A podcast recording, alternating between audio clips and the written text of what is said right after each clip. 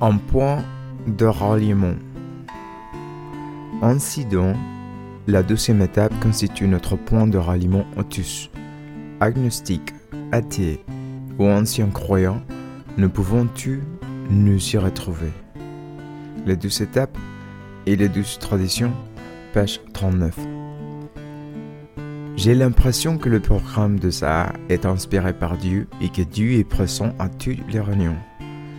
Je vois, je crois je sais que les mouvements marchent parce que je suis démuré abstinent aujourd'hui. Je confie ma vie au Sahara et à Dieu lorsque j'assiste à une réunion.